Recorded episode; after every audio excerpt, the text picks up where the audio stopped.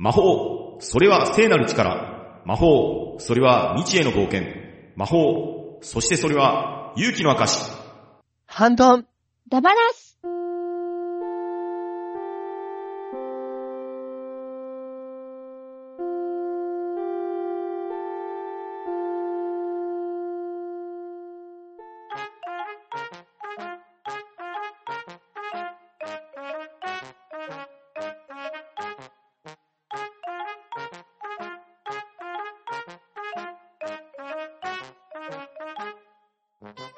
はい、こんばんは。ハンドンダ話始めていきたいと思います。まず、出席取ります。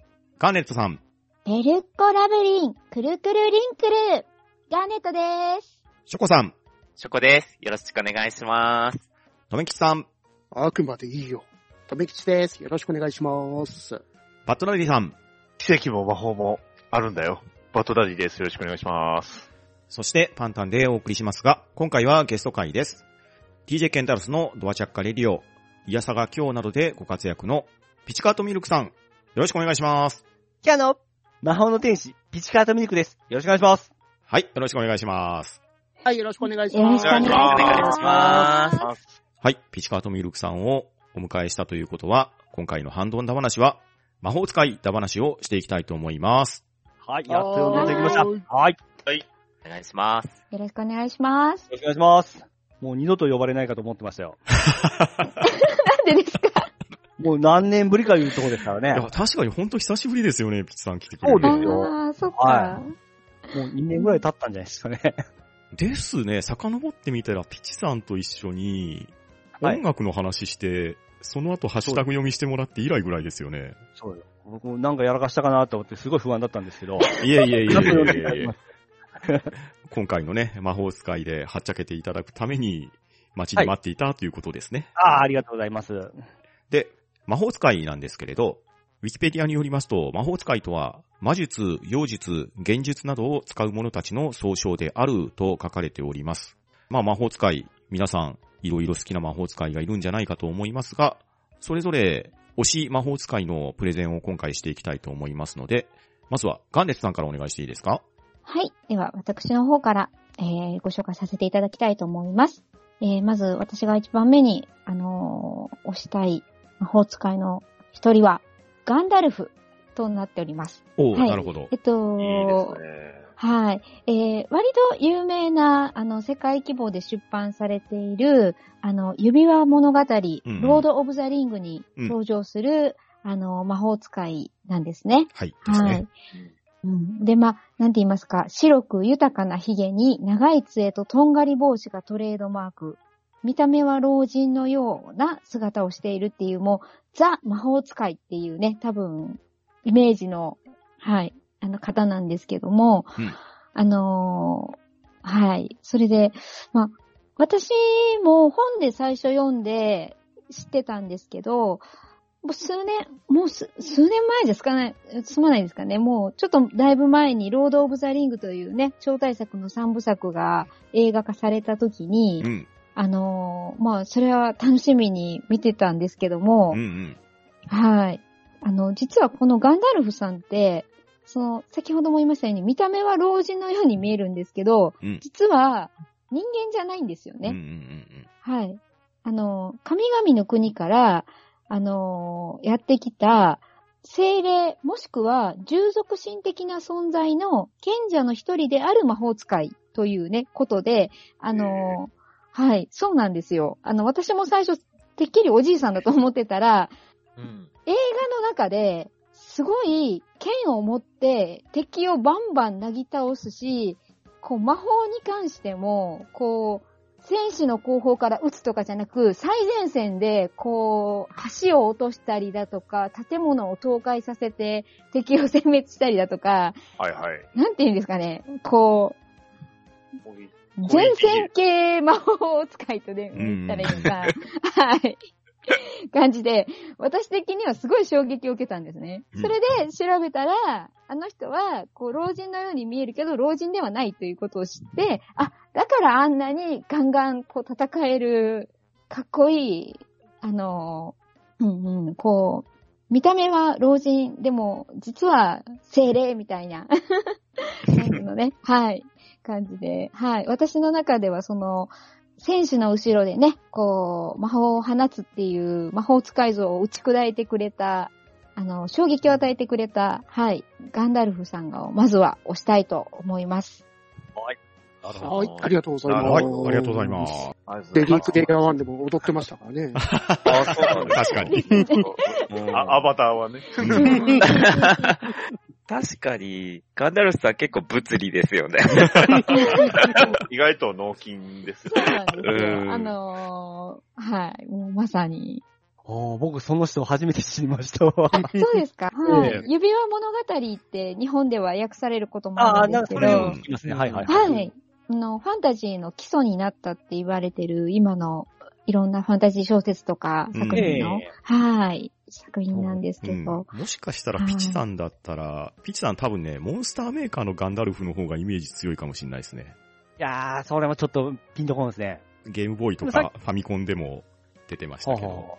さっきの話を聞いて、まあなんとなくその、えーっと、戦う、えー魔法使いみたいな感じですよね。うんうんうんはい、そうです。もう、うん見た目はね、でも完全に魔法使いのテンテンプレみたいな感じ。そうですね。そうですね。はい、おじいちゃんってうんうん感じですね。うんあのただゲーム転職してますからね。うん。う んゲームブックの挿絵に出てきそうなキャラクターああ、そうですね。わかりやすくそんな感じですね。はいうんね。なるほど。では続きまして、ショコさんの推し魔法使いは誰でしょはい。ちょっとベタなんですけど、うん推しの魔法使いは、ミネアとマーニャですうね。ああ、なるほど。いいですね。ドラクエ4の美人姉妹ですよ。うんうん。うんうんうんで、お父さんが、あの、錬金術師のエドガンさんで、そのお弟子さんのオーリンさんとバルザックさんの5人家族うんうんうんうんううんん。で、俺ね、最初、あの、ミネアがお姉さんで、マーニャが妹だと思ってたんですけど、うんうんうん。逆なんですもんね。そうですね。はい。落ちてる、落ち着いてる方が妹なの。うん。ね、そうなんですもんね。うん。で、まあ、有名なね、姉妹なんで、まあ、細かいとこ割愛しますけど、ミネアさんは占い師で、僧侶型ですか。はい。バギとか回復とか。うんで、マーニャさんは、火力の高い、火炎系の魔法踊り子さんで。うんうんうんうんうん。で、自分がこの二人いいなって思ったのは、この、ちょっとま、魔法かなっていうこともあるんですけど、あの、武器なんですよね。ミニアさんがタロットカードとか、はいはいはい。うん、マーニャちゃんは鉄のセンス？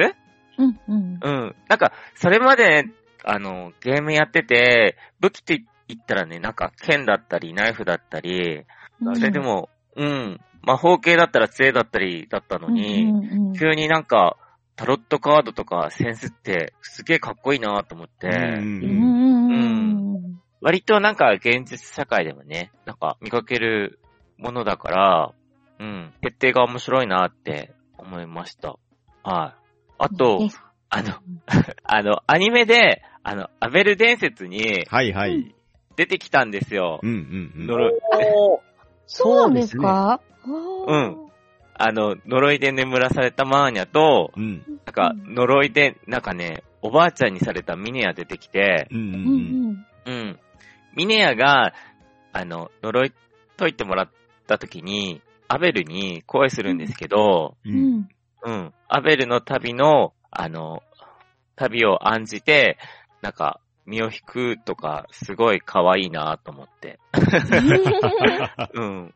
あと、小説版で、あの、エスタークで、あの、マーニャがドラゴラム使って、うん。エスタークと戦うんですけど、怪獣みたいな戦闘してて、それを見てなんか仲間が、そのドラゴン？ドラゴンになったマーニャ見て、新しい敵かと思ったけど、あの、ミニアが、あれは姉さんよって叫んで、ドラゴンがウィンクして尻尾振るったっていうエピソードがあって、かわいいですね。うん。うんなんか、いい、いいなと思って、その時ちょっとニヤニヤしましたけどね。はい、うんうんうん。はい。まあ、そん、はい。僕ですか？ええ。あー、僕さ、ミネアちゃんが好きです。ああ、一緒ですね。僕もミネうんミネ派ですね。うん、ああいうなんか落ち着いた感じで。うんうんうんうんあいつあの、後半全然成長せんじゃないですか。そうですね。そこはまあです、か。えあの、4, 4章の時は、その、結構うん、賢者タイプで、あの、うん物理もできの魔法も使いので、かなり万能だったんですけど、5章で仲間入って、しかも後半だったら全然そのヒットポイントも MP も伸びなくて、そうなんんです。メガザル要因かなんかそれぐらいしかなんか使えなかったので、まあ、そうなんですよね大活躍でしたね。うん。ほぼ馬車、馬車要員でしたね。そうなりましたよね。切ない。うんはい。なんで、僕は、はい、推しの魔法使いは、メガザル女と、ふんどし女でした。いろいろ語弊があるモモンスター、あの、4コマのやつですね。あの、声が、声がついて女が来た。声がついて、さらに、あの、キャラクター性がば巻きましたよね。あのー、うんマーニャは沢城さんでしたよね。うんあの、ヒヒーローズでしたっけ？あ、ヒーローズで、はい。そうですね。うん。で、ミニアが、ピカサさんでしたっけ？確か。かな。だと思いますけどうん。あの声が入って、またキャラクター性が出てきたような感じがすごいしますよね。うんう。んうんうんすごい。そうだ。マーニャはずっとなんか、飛んでいられる感じの、ずっと、踊りながらね、ふわふわと飛びながら。うん。ミネアは、タロットで、一回、ロックして攻撃するのか、確か。う。うんん楽しかったですよね、あれもね。うん。はい。はい。そんな感じで。はいはい。はい、ありがとうございます。ありがとうございます。ありがとうございますありがとうございます。では続きまして、とめきちさんの推し魔法使いは誰でしょはい。私の推し魔法使いは、えー、アニメ、ウィッチハンターロビンより、主人公、セナロビンでございます。うほうほう。うんはい。ウィッチハンターロビンというのは2002年に放映されたアニメなんですけど、こちらのアニメは中世ヨーロッパの魔女狩りをモチーフにして、あの、現代日本で繰り広げられるウィッチと呼ばれる、あの、超常能力者ですね。うん。まあ、本来は魔女ですけど、うんと、あと、ソロモンと呼ばれる組織の戦いを描いてるアニメなんですね。ほうほうほうう。んはい渋いとこ行きますね。うん いや、魔女と言われて若干これを思い浮かんだんで。うんうんで、こちらのあの、セナロビンというのは、そのソロモンという組織の中で、あのーリプレイスメント、交代要員として送られてきたクラフト使い。クラフト使いっていうのは、あの、クラフトという超能力ですね。まあ、魔法能力を使えるってわけで、交代要員として、あの、ソロから組織に送られてきたんですね。うんうんうんはい。で、このセナ・ロビンちゃんは、まあ15歳で日本人とイタリア人のハーフなんですけど、こちらのクラフト能力、魔女の能力は発火能力を使えるんですね。うんはい発火能力を使って悪いことをする、そのウィッチですね。それと戦っていくわけですね。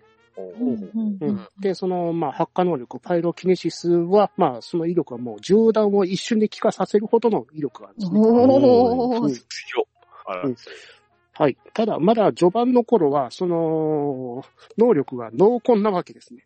うんうんなかなか当てれずに、あの、うまく立ち回れないんですけど、その中で、あの、アモンというパートナーが、能力を使った瞬間、一時的に視力が落ちるってことを気づいて、しメガネを渡すことによって、命中力が上がっても、かなりの能力者になるわけですね。うん。で、このウィッチハンターロビンというのが、あの、前半部は、その、ウィッチ狩りを、まあ、悪いことするウィッチを買っていく話なんですけど、後半戦になると、あの、セナロビンの出生の物語になってきて、また後半、話がガラッと変わってきて、すごい面白いですね。へへー。ーサンライズなんですね。サンライズですね。この頃はサンライズがいろいろあの、オリジナルストーリーのアニメをたくさん作ってた頃からね。原作なしなんですかね、これ？あ、原案はあるけど、原作はなしですね。原作はないと思いますね。うん。はい。面白そう。はい。全26話なんで、面白いんで、はい。D アニメとかありますんで、ぜひぜひ、どうぞでございます。そうい渡辺明乃さんじゃないですか？明野さんですよ。あれですよねへドラクエ10で言うと、あれですよね。誰やったっけ？ーそ そこまで言ったら、もう、もう一言、もう一声。もう一声。あの、あの、あれ、あっちも魔法使いですよね。大賢者ですよね。そう、そうなんですか？今調べてるから。えっと、ご信者様ですかね。あれですよ。今調べてるから。ええちょっと初めあそうそうそう、あの、うん、あの、ガガーネットさんが正解ですね。あ、ルシェンダ様。あ、ルシェンおダ。ルシェンダね。なるほど、さすがでした。いました。すみません。はい。ありがとうございました。はいはい、ありがとうございました。ありがとうありがとうございましございまた。した。はい、では続きまして、僕が魔法使いとしてまず思いつくのは、アルルナジャをあげたいと思います。おー。アルルナジャ、どっかで聞いたことあるんじゃないかと思うんですけれど、おそらくね、大半の人はね、ぷよぷよシリーズの主人公っていうイメージかなと思うんです。あ、そうです。僕もそれが出てきましたそうですね。なんですけどね、このアルルナジャ実はね、前身ゲームがありまして、魔導物語っていうパソコンでね、うん 3D ダンジョンの RPG があったんですよ。うん。ねうん。えー、まあ、コンパイルが出してたんですけれど、はいはいはい。はい。僕はそっちの方のイメージが強くって、でうんこのゲーム魔導物語、当時パソコンで出ていたゲームなんですけど、当時のゲームとしてはおそらく珍しくですね、サンプリング音源を使ってたんですよ。ほうほうほう。おで、当時のパソコンなんで、まあ当然綺麗な音声ではないんです。なんかうんガラガラ声で聞こえる声ではあるんですけど、まあうんの割には結構頑張った声を出してたんじゃないのかなと思うんです。ほう。うんでフルボイスで喋るっていうわけではなくって、ダメージを食らった時とか攻撃する時とかに声が出るんですね。ほい。うんで、魔導物語というタイトル通り、基本的に攻撃は魔法を使うわけですよ。はい。で、じゃあ、アルルナジャノを使う魔法、どんな魔法があるか、皆さんわかります？え、ダイヤキュートですか？そうです。ダイヤブレインダイヤキュート。ダムド。そうそっから行くんですか？そうです。いや、でもね、とめきさん、大当たりですよ。ダイヤキュートですよ。ダイヤキュートはね、わかりやすく言うとバイキルトなんですよ。ほうほおーそうだったんですか？はい。ダイヤキュートっていうのは、次に唱える魔法の威力が倍になるっていう風に思ってください。そしてですね、単純に攻撃力が上がるだけではないんです。先ほど言ったようにですね、このゲーム、サンプリング音声っていうのが売りのゲームなんですよ。ということはですね、ダイヤキュートを選ぶと、ダイヤキュートって言って魔法を唱えるんですよね。おはい。で、その次に唱えた呪文は2回唱えるんですよ。ほうほう。で、うんそれがどうなるかっていうと、ダイヤキュートの次にダイヤキュートを唱えると、ダダダイヤキュートって言うんです？ギ、ギファイはい。これ、3回唱えると、ダダダダダイヤキュートって言うんです？威力ありそうええ。で、その後にファイヤーとか言ったら、ファファファファファイヤーとか言うんですよ。か、仮面ライダーのベルトかなんか。うん、なんかそんな感じですよね。いやただ、実際威力も半端なく上がっていって、このダイヤキュートっていうのは必須魔法なんですよ。うんへー。で、それを、ぷよぷよで連鎖をすると、順々に言ってくれるじゃないですか。うんはい、うん言ってくれますね。だから、みんなはダイヤキュートって一体何ぞやっていう感じで覚えてると思うんですけど、うんダイヤキュートは非常に耳にも残りますし、とっても威力が倍増されるっていう重要な魔法なんですよっていうのを、ちょっとここで押しておきたいんですね。なるほどなるほどなるほど、なるほど。これをえとかはないんですか？それでですね、バイオエーンもね、ええさん非常にいいのを言ってくださいました。おあるんですか？はい。バイオエーンもちゃんとえ魔法として存在してるんです。で、バイオエーンはですね、どんな魔法かというと、人を感動させる魔法なんですね。おいおいおい。そういう。うんはいうんまあ、説明を読むと、言葉で感動させたり、花を飛ばして視覚的に感動させたりっていう感じで、まあ、作品によって若干違うんですけど、バイオエーンもちゃんと存在している魔法なんですよ。あれなんかう、ん5連鎖ぐらいした時に出る言葉なんで、もう、そう見事っていうことなんですかね。そう、そういうことなんです。でうんああ、なるほど。ここでですね、はい。あの、ピッチさん5連鎖目でばよえ〜んって言ったじゃないですか。ええ。あの、何連鎖目でどの魔法を言うかっていうので、ぷよぷよのね、シリーズが違うんです。おーー、えー、はい。えー、知らなかった。ちなみに初代ぷよぷよ、これ連鎖しますね。はい。1段目、エイ、ファイヤー、アイスストーム、ダイヤキュート、バ、ばよえ〜んって言うんですよ。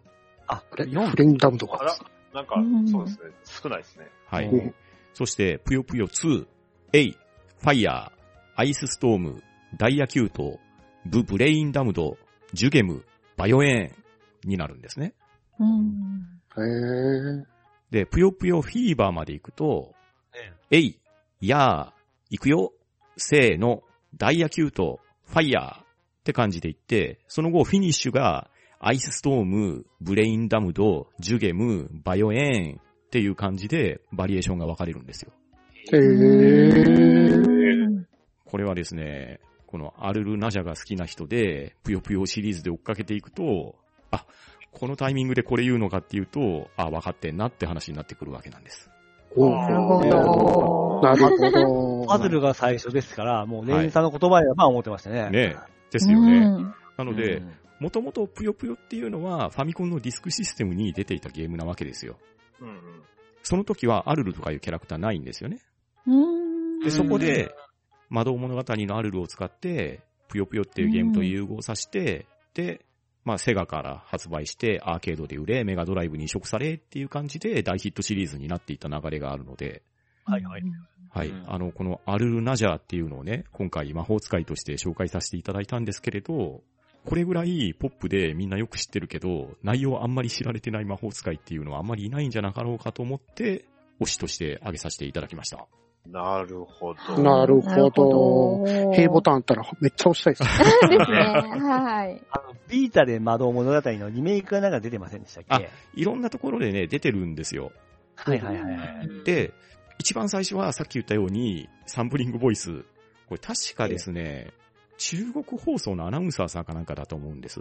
はいはいはうい。ん。ですけど、まあ、PC エンジンの CD ロムロムとかに移植されたりしたら、確かね、三石琴乃さんがね、声当てられてたと思うんですよ。えーえーで、まあ、最近の方はちょっと僕はあまり存じ上げてないんですけれど、当然ね、世代が上がっていくと、いろんな声優さんが当てられていって、で、はいはい。アルル自体も、キャラが増えていくんですよね。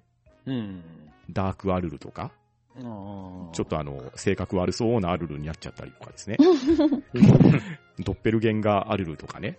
なんか、ちょっと魔法の唱え方も、これ YouTube とかでね、聞き比べ動画とかが上がってるんで、もしお暇な人は聞いてみたら楽しいんですけど、なるほど。同じファイヤーとかダイヤキュートでも、若干イントネーションとか、勢いの付け方が違ったりして、割とね、短時間楽しめますよ。うんへえ。で、こんな話をすると多分みんなぷよぷよがやりたくなると思うんで、確かに。ですね。ええうんぷよぷよで遊びましょう。というプレゼンです。めっちゃぷよぷよやりたい。うん急にやりたくなりましたね。はい。では、バットナリーさんの推し魔法使いは誰でしょはい。まあ、もしかしたらね、被るるんじゃないかってちょっとヒヤヒヤもんだったんですけど、はい。えー私がね、押す、まあ今回魔法少女を押そうと思って押し、はい押すんですけど、おえー、魔法の少尉、ブラスターマリン。ああ、なるほど。はい。うんえー、こちらあの、池田、えー、ケイさんかな？による、えー日本の漫画作品でして、うん。はい。えーはいガンダムの外伝です。うん。ガンダムです。ガンダムなんですね。ガンダムなんです。ね。舞台はジオン公国のとある頃にで、ね。ジオン第六小学校5年生の、まあ、少女、マリコ・スター・マリンっていう女の子がおるんですけど、まあ、とある日にあの、白馬に乗った、なんか、変なね、仮面つけたおっさんから、まあ、お兄さんかな？おっさんかな？えー20歳の人から、魔法の布団叩きをね、もらうんですよ。あの、ちゃんと出てる漫画です。ね。同人誌ちゃいます。うんね。あの、今見たら、あれ、あるんですね、こんなんが。魔法の。あります。はい。で、そのコロニーが危機に陥った時に、そのうん魔法の布団叩きを使って、セクシーなね、無敵の少尉、ブラスターマリーに変身するんですよ。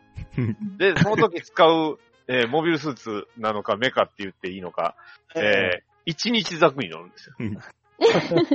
一日ザクってこれ何のことやと思います？あの一日って1を、えーはい数字にして、うん。はいね。おお日お日様の日ですよ。一日ザク。はい。うん。読みてください。はい。ほら、旧ザクですね。はい。はい、そうです。あ MS05 ですね。はい、MS05、ね、あの、ガデムっていうなるね、おじさんが乗ってた、あの、旧式のね、間合いが甘いって言ってた、あの、一日ザクに乗って戦うんですよう。ん。うんうんうんなんか、よくわからんタイミングで来る変な連邦軍のね、特殊部隊と。っていうのがあったんです。うんね。うんなんと。G の影人並みにね、だいぶちょっとあの、ヨタ話に近いんですけど。アニメの話なんですか？あいや、うん、普通に一応ガンダムなんですよね。うんコロニーを守るためにね、戦うんですけど、うん家族のために。ただ、うん。まあ、かん、でも、シャアが出て、まあ、シャアって言っちゃいましたけど、仮面つけた仮面の人が仮面つけた白梅の人ね、おっさんが出てくるんですけど、まあシャアなんですよ。で、また、普通のね、なんかあの、まあ、漫画ではあの、白の、まあ、トーンない、えー髪の、髪の色した女の子なんですけど、急にその、なんですか、髪の毛の毛量が増えて、で、体つきもセクシーになって、で、なんなら、シャアと同じあの、スーツというか、あの、勝衣服っていうんですかね。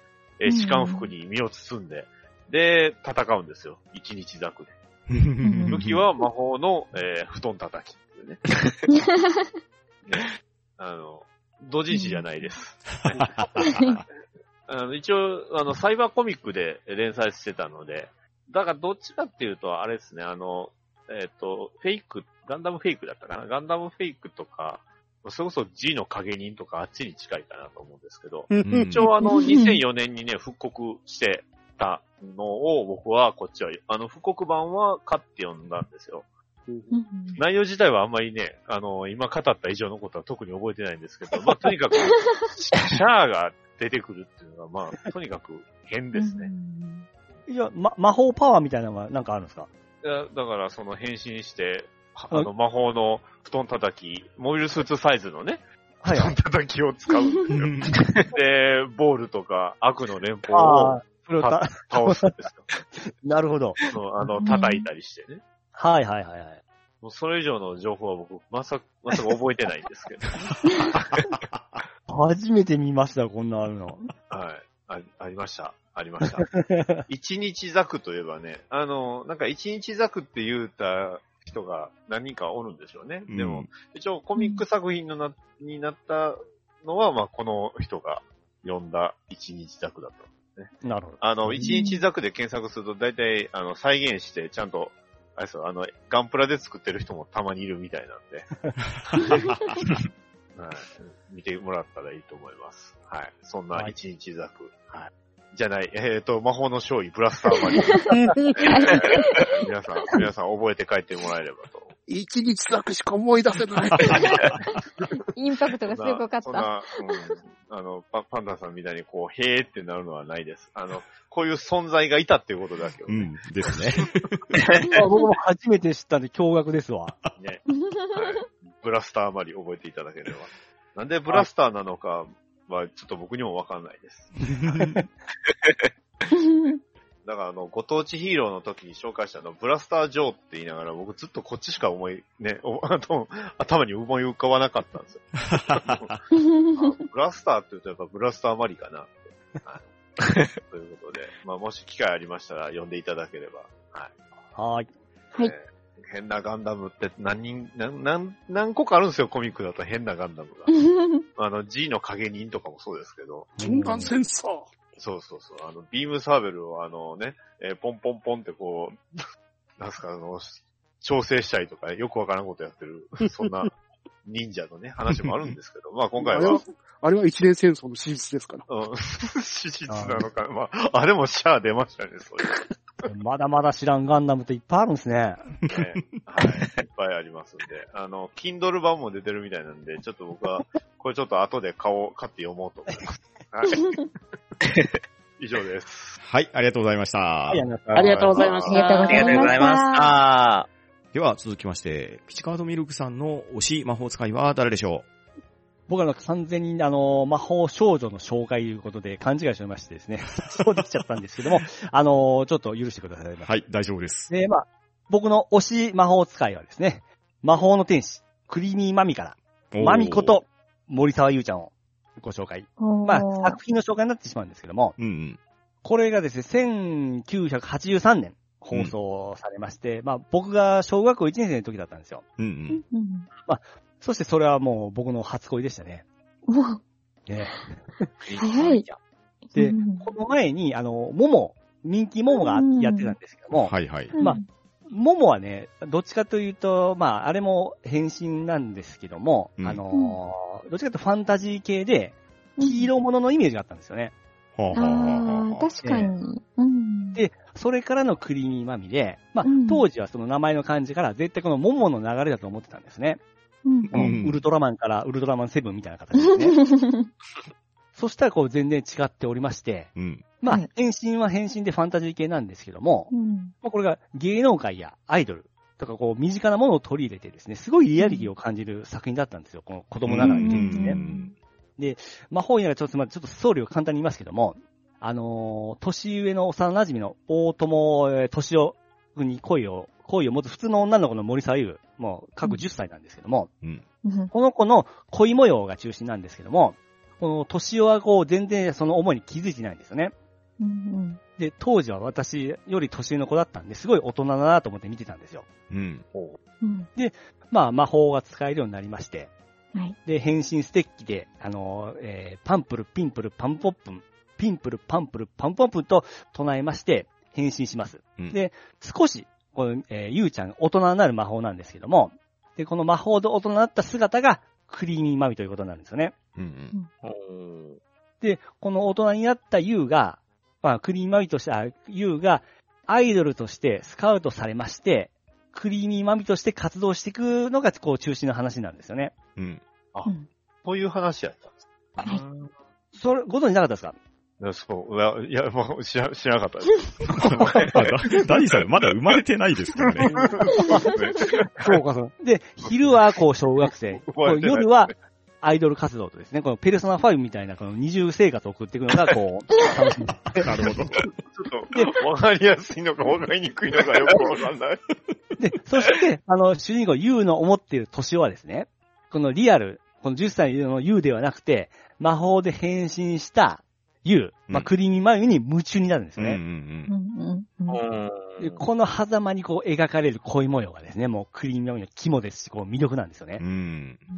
で、最終回、まあ、魔法の力をこう返さなくてはいけなくなりまして、まあ、変身できなくなりますんで、まあ、ラストコンサートを迎えて、まあ、一旦引退ということで終わるんですけども、うんこのそれぞれのキャラクターが、あの、後日談、こう、エンディングで流れるんですよ、バックにですね。うんはいで、最後に、二児の子供に恵まれて、こう、嬉しそうな優とですね、年男が映って、まあ、結婚したことなんですけども、うん。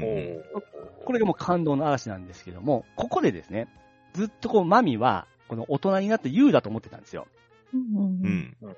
ですけども、最後のエンディングで見れた、あのー成長した優はですね、うん見た目がそのまま優で、大人になった感じなんですよね。で、うんうんマミの面影はないんですよ。うんうんということはね、マミは、魔法の力で優が大人になった姿ではなくてですね、変身して、もう一人の違う自分を演じてたわけなんですよね。うん。うんうんだからね、魔法物でありながら、あの、少女の成長の物語だったんです。これ危ない話じゃなくて、すごい素敵な話だったんですよね。なあ危ない話になる。危ない話だと思う要素がないんですけど。いや、普通普通にいい話やなと思って聞いてああ、るよかったよかった。よかった。いい話なんですよ。うん魔法を中心として、この成少女がこう成長する物語だったんですよね。うん。うんでこのクリーミーマミに僕はこの芸能界の世界、まあアイドル活動のこの大変さとかですね、この恋愛模様のドキドキをもうこれで僕教えてもらったわけですよ。うんうんうん途中でね、あのー、年用に変身がこう見つかりまして大変になるんですよ。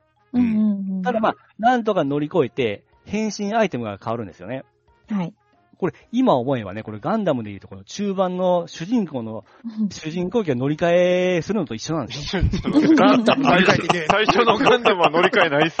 データ、データ、データとかね。で、これを、これを機にね、オープニングとエンディングも変わるんですよ。うん。はい。これもね、あの、エルガイムとかゼータガンダムの先にね、このクリーニアで僕は経験は、経験してるあわけですね。ーなるほど。うんエンディングがでも変わる、オープニングが、オープニング変わるってなかなか確かに。そうなんですよ。ちゃんとこの新しい変身ステッキと変身ポーズ。うんはいはいはいはい。うん。だからやっぱ魔女っ子変身もってやっぱすごいわけなんですよねう。ん。影響が。確かに。うん。なるほど。はい。ちょっと魔法と離れるんですけど、ちょっといいですか？はい。どうぞどうぞ。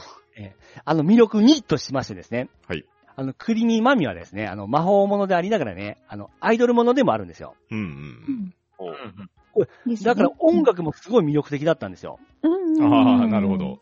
これ今じゃ当たり前ですけどね、アイドル活動とリンクで声優さんが歌うんですよね。うんうんううん。んオープニング、エンディング、で、もちろんこのアイドルシーンでの新曲とか、挿入歌とか、発表される曲も良い曲ばかりですね。これもちろんあの、ガンちゃんご存知ですよね。はい、見てましたよ。もうデリケートに好きして、はい、歌いますよ。パジャマのままで。はい、歌いますよ。これ歌詞が大人なんですよね。その確認。うん。くだりなんですか結構大人の歌詞なんですよ。これ僕小学校の時歌ってたんですね。今思うと恥ずかしいんですけども。で、これ結構有名なんですけども、あの、後期のね、エンディングのラブさりげなく。うんうん。これガンセさんご存知ですよね。はい、してますよ。何その確認。これ、当時からめちゃめちゃかっこよくてこう、好きだったんですけども、うんこれ初めて僕テレビからラジカセに録音した曲なんですけども、うんあのギターのメロディーがすごい心地いいんですよ。うん。これ後にね、 B'zのラジオが、いや、 B'zのラジオで松本さんが参加してるのを聞いてびっくりしたんですよ。ねうんへえー、そうなんですか？聞いたことないですか？やっぱ。うん、ないです。僕生まれてないんで。あの、あと YouTube であの、ラブさりげなくで調べて聞いてみてください。もう一発でこのギターの音で、うん。あれ、 B'zっぽいと思いますから。で、この曲作った人は、あの、松田聖子の青い珊瑚礁とか、えー、アンリのキャッツアイとかも作ったんですよ。うんへーだからもう英曲間違いないんですよね。で、あとは、挿入歌とか、小田哲郎とかもあの参加したんですよ。うん。うん。だから全体的な曲の完成度もすごいんですよね。もう、アイマスの先生みたいなもんですよ。そその最後の例えはいらなかった。で、あと、キャラクターデザインのね、この高田明美さんって言うんですけども、はいこの人はいの功績すごい大きいんですよ。そうですね。そうですね。当時、6歳、7歳のこの私の心をもう完全に魅了、魅了してますからね。ううん。で、そしてこの、この高田さんも意外と半端なにもこう、つながりがありましてですね。はい。あもちろん、あの、パンダさんご存知ですよね。うんですね。はい。あの、パトレーバーのアニメでのキャラクターデザインもされてますよね。はい、そうですね。はい。で、うるせえやつだとか、メゾン曲とか、気まぐれオレンジロードもそうなんですよね。うんううんうんん。だからもうみんなこう、えー目にこう焼き付いてるキャラクターなわけなんですよね。うん。うん。うん。であと、まあ、脱線しますけど、ノアの声って覚えてますか？あの、はいはいパトレーバーの。はい。富永美奈。はい。富永みなさんですよ。あれはペルシャの声ですからね。魔法の妖精ペルシャ。作品変わったよ。だから魔法も、魔法もずっと結構つながりがあることを言いたかったんですよなるほ。ど、なるほど。まあこ まあ、こういう素敵なね、あの作品なわけなんですよ、クリームマイティの。はいはい。はい。ええ見てくださいね。はい。とりあえず、とりあえずあの、その例の、ラブさりげなくは聞きます。あ、お願いします。聞いてみたいですね。うんぜひ。ええぜひ聞いてください。以上でございます。はい、ありがとうございます。はい、ありがとうございます。ありがとうございます。はい、それでは、推し魔法使い二人目行ってみましょうか。では、ガンネスさんからお願いします。はい。では、私も、魔法少女から、えー、いきたいと思うんですけども、はい。ハーマイオニー・グレンジャー。おー来ましたねハリーポッタははい。もうこれもね、言わずもがなというか、言わずと知れたというか、うん有名なハリーポッターシリーズに登場する主人公3人組の後一点。うんはい。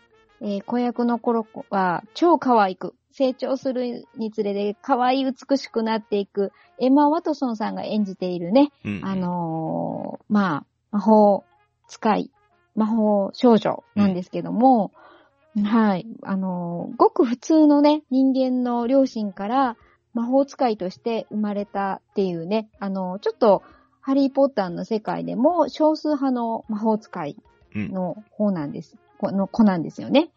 ただ、あのーとてもすごく性格が頑張り屋さんなところがありまして、その、ま、あのーなんて言いますか、普通の人間から生まれた魔法使いっていうのは、ちょっと迫害されたりとか、こう、差別化されたりするところが、あの、あるんですけども、それに負けじとね、すごく、あの、努力して、一生懸命勉強してね、学年一の優秀な生徒になる。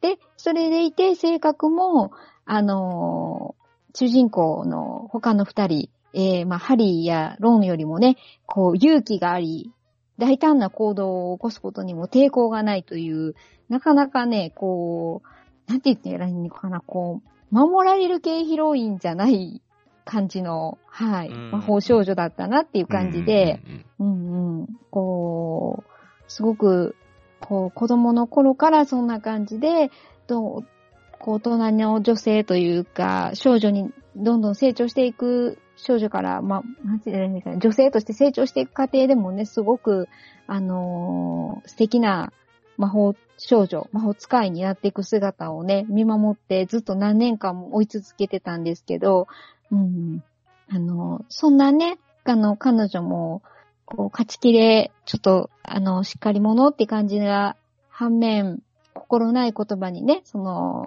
なんだお前純潔派じゃないだろうみたいな感じの言葉に傷ついて一人で泣いていたりね、うんこう、思い切った行動からね、あの、ドジな結果を見せてくれる一面があったりしてね、愛おしい気持ちにさせてくれる、ちょっとなんていうか、うん、本当にアニメとは違う、リアルに魔女っ子がいたらこんな感じだろうなっていうのを実感させてくれるね、とても素敵なキャラクターだったので、ぜひこのね、ハーマイオニー・グレンジャーちゃんを、あの、できれば一からね、皆さん、あの、見守って、こう、ああ、なるほどって感じで可愛さをね、追っていってほしいな、なんて思っちゃうようなキャラです。はい。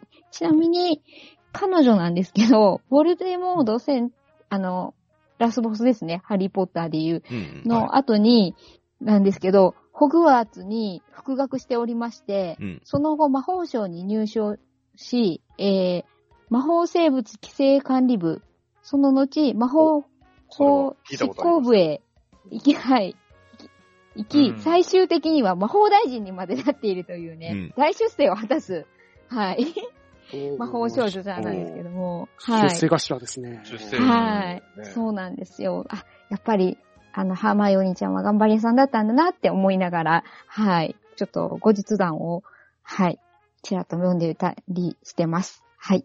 というわけで、えー、ハリーポッターシリーズね、まだ見てない方がおられましたら、ぜひぜひ、ハーマイオニーちゃんに注目して、えっ、と、映画を見ていただけたらなと思います。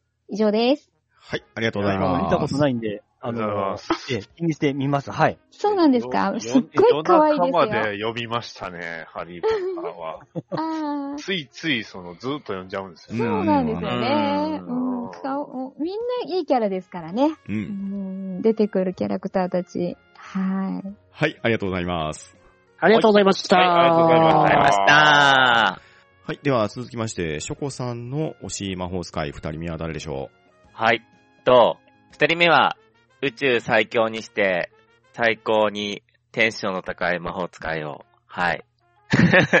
ディズニー映画の、あの、ちょっと魔法使いっていうのかわかんないですけど、魔法のランプのせいのジーニーさんを、おー。なるほどね押したいと思います。おはい。大好き。うんいいですよねウ。ィル・スミス。う 実写版。めっちゃそうそう。あの、うん千年もの間魔法ランプに閉じ込められてて、うん。まあ宇宙最強の魔人で、うん。願い事を増やす、誰かを好きにさせる、死者を蘇らせること以外なら、まあ三つを叶えてくれる。うん。で、うんうん、変身やジョークが得意で、常に陽気でハッピーなエンターテイナーっていうことで、だけど、まあ、いつか自由になりたいっていう願いがある、そういう魔法を使ってくれる、はい、ランプのせいなんですけど、うんうん。実はこれ、最近、あの、アマゾンで、あの、実写版見たんですよ。はいはいあ、はい。そうなんですね。うミん。で、あ、面白かったなと思って。まあ、うんうん。うん、アニメも見てたんで、うん雰囲気はだいたい分かってたんですけど、うんやっぱり面白いなと思って、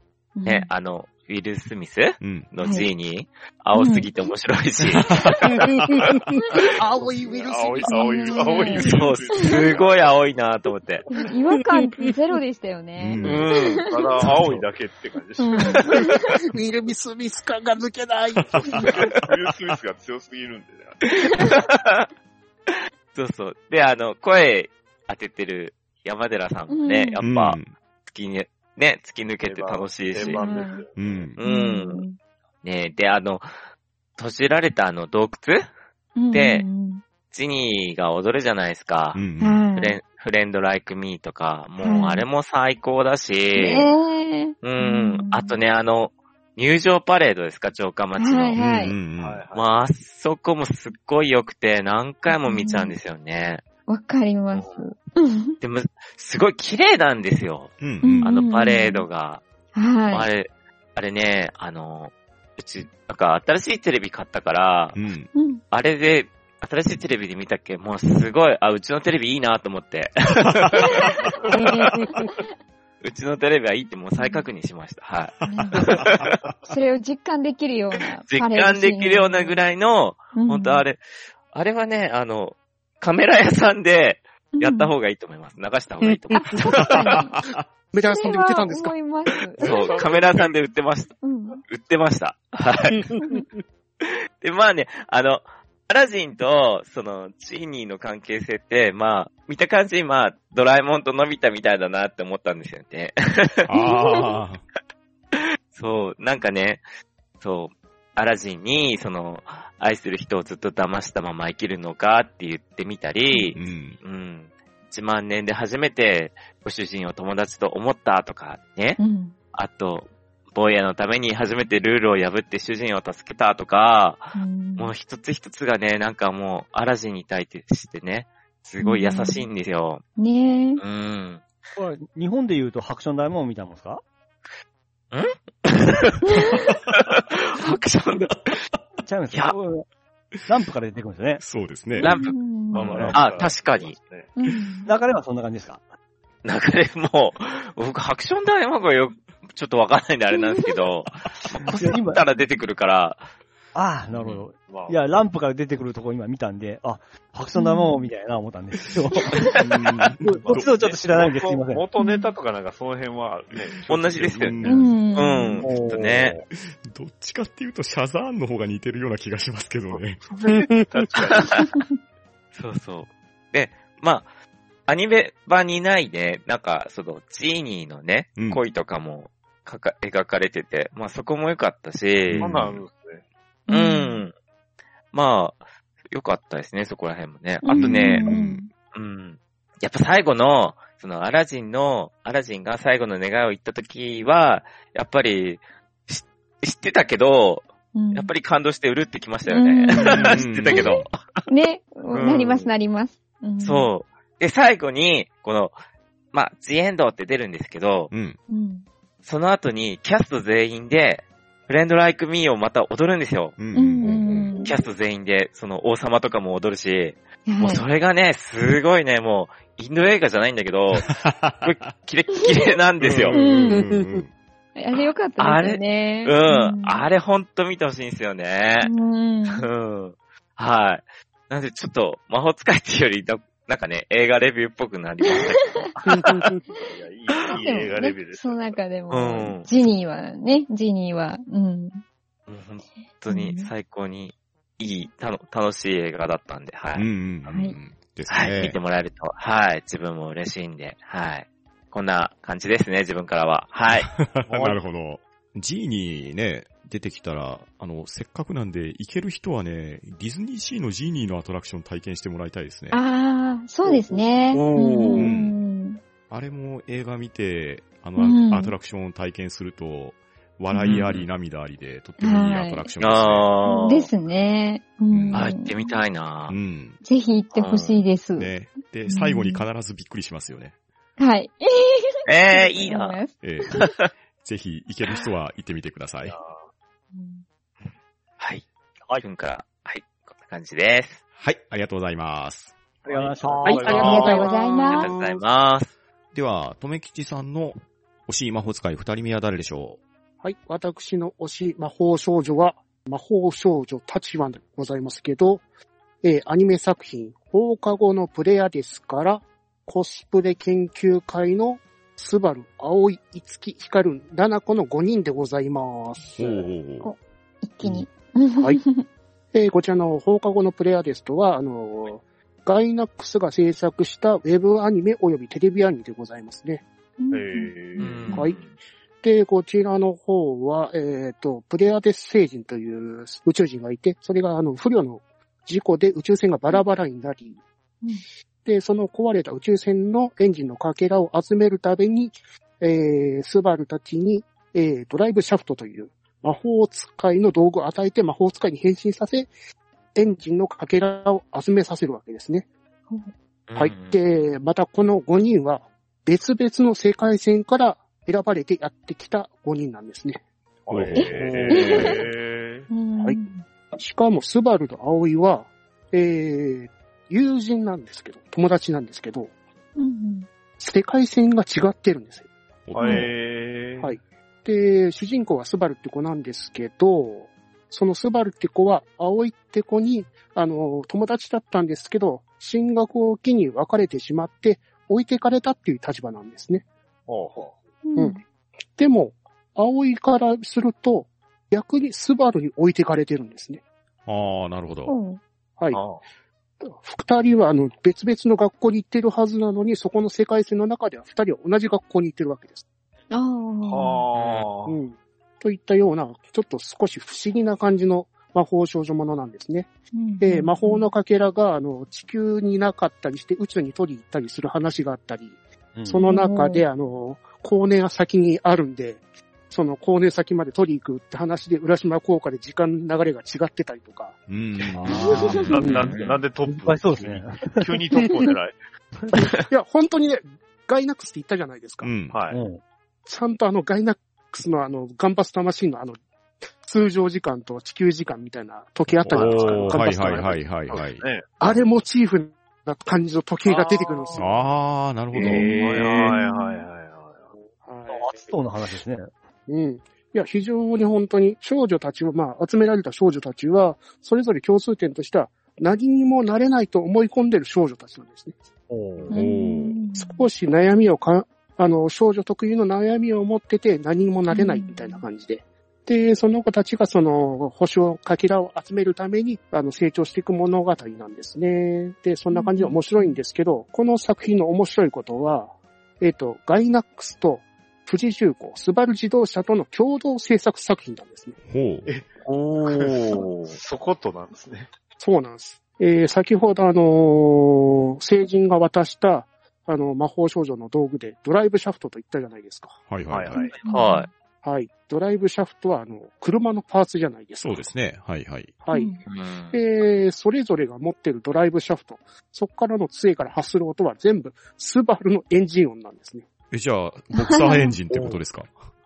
水平対向 しかもね、その、少女一人一人の、あの、ドライブシャフトの音が違うんですね。へえ。えへ主人公の子がスバルレガシーのドライブシャフト。で、ちゃんとあ、の、ちゃんとそのドライブシャフトの、あの、つ先端についてるマスクですね。はいはいはいこれもス。バルレガシーになってるんですよね。ああ、いや、もうじゃあ完全へに、うん、ボクサーエンジンですね。はい。で、葵ちゃんはスバルインプレッサおー。で、ー。いつきはスバルフォレスター。で、ヒカルちゃんはスバルトレジア。で、おーナナコちゃんはスバルエクシーガですね。相当それレアですよ。これ、富吉さん好きそうっすね、ほんま。いや、本当にね、この作品はいいんですよ。もう、本当になんか心がキュンとする感じなんですね。うん音楽も本当に良くて、もう、このサントラを、あの、iPhone の中に入れてずっと聴いてたりするんですよ。はいはいはいおーうんへちなみに音楽やってる方はガルパンの人と一緒なんですけどね。お。上、上松さん、上上松さんですね。いや、浜口史郎さんですね。あの、僕、あガル、ガルパって言ったら、あの、ガールズバンドパーティーに行ってしまったんで。ガルパンでございます。失礼しました、失礼しました。かすってるようでかすってない。検索でよく引っかかるやつです。そうです。ちなみにあの、そのコスプレ研究会のみんなの名前もあの、スバル自動車から取ってるんですね。でまあね。主人公はスバルから。で、葵は、あの、インプレッサー、スバルブルーから葵と。で、いつきちゃんは、あの、フォレスター、フォレストで森からいつき。おー。ほうほうほう。で、ヒカルは、あの、トレジア、トレジャー、宝からの光物と。うんはいはいはいはい。で、エクス、あの、ナナコちゃんはエクシーガが7人乗りであるから、ナナコという名前付けられてるらしいですね。あー、なるほどね。へ擬人化キャラと、みたいですね、なんか。擬人化というわけじゃないですけど、まあ、スバルがあの協賛しているおかげで非常に面白いんですよね。うんですガイね。ガイナックスでっていうのはなかなか珍しいというか、うん。えー、ちょっと意外ですね。はい。うんえっと、しかもこの作品は、あの、ウェブアニメとテレビアニメと言いましたけど、その、YouTube の方で、ええあの、未だに見れますんで。はいあの、テレビアニメの1話で当たる部分が YouTube の方で、うんなってますんで。なるほどで、うんそれをまるっと作り直したのがテレビアニメって形になってますんで。うんああ、はいそうなんだ。なるほど。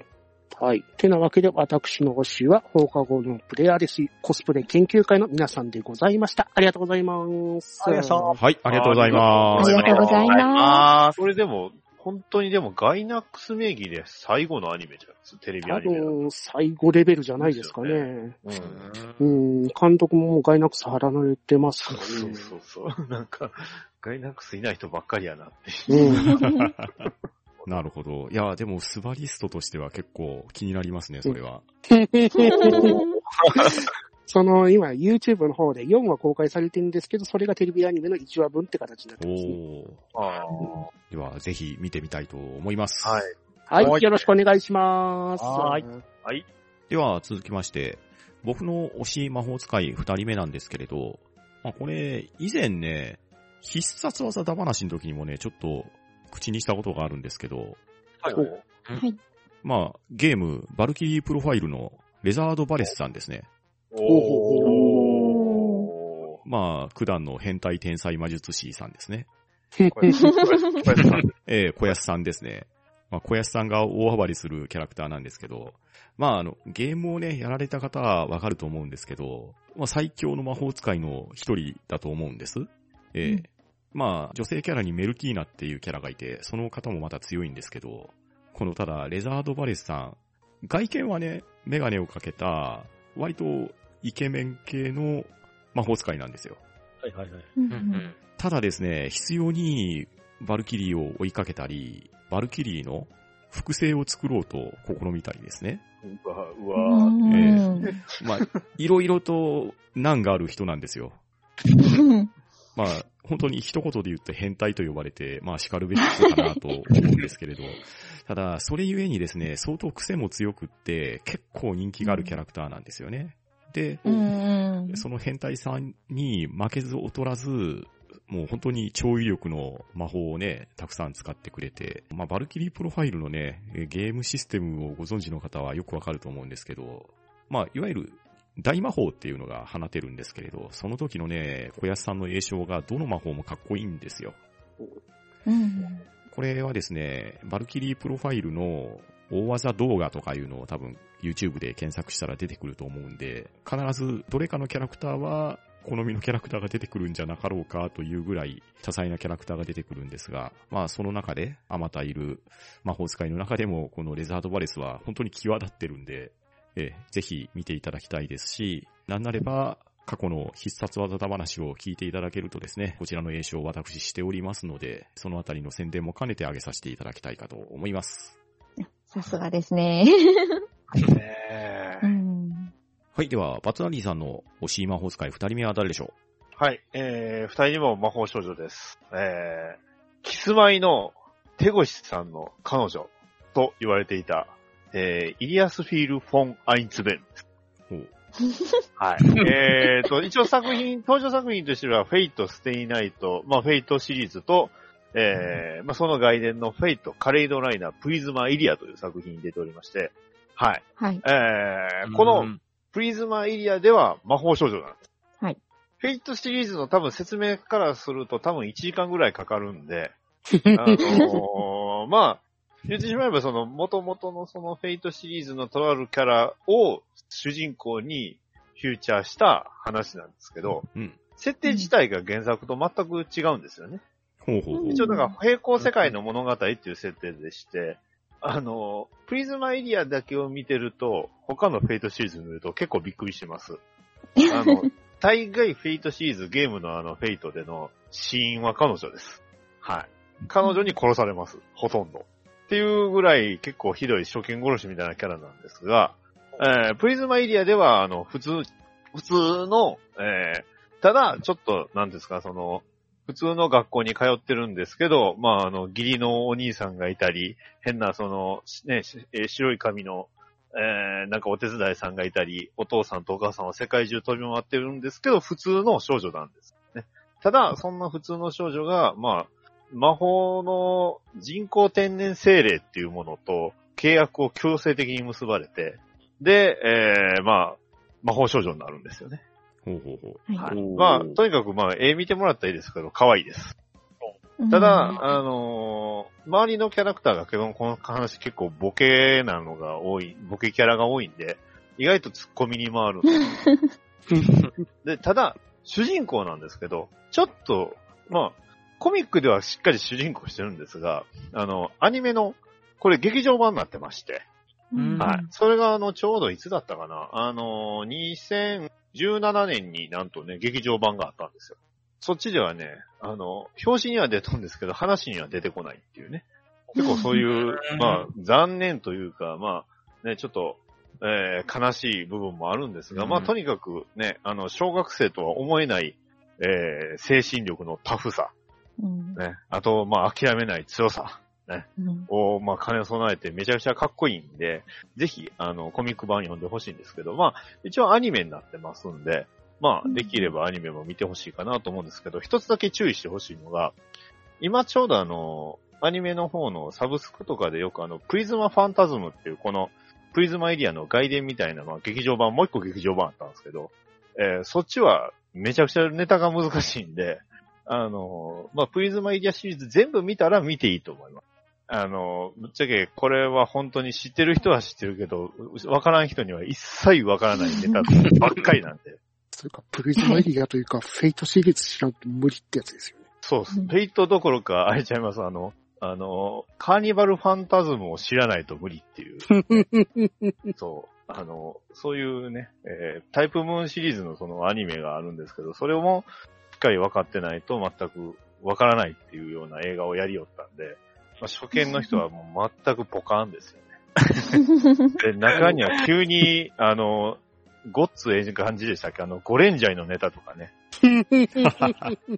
あれはひどかったですよ。ひどかったね。あの映画に関してはなんで作ったんかなっていうぐらい。よっぽど、あれでしょうね、劇場版のプリズマイリアが売れたのかな。ね。多分そのあまりかなっていう、ちょっと不安もあったんですが。そちらの劇場版の方は、あの、浅沼劇場、真顔ゲーム、あの、映画界ですね。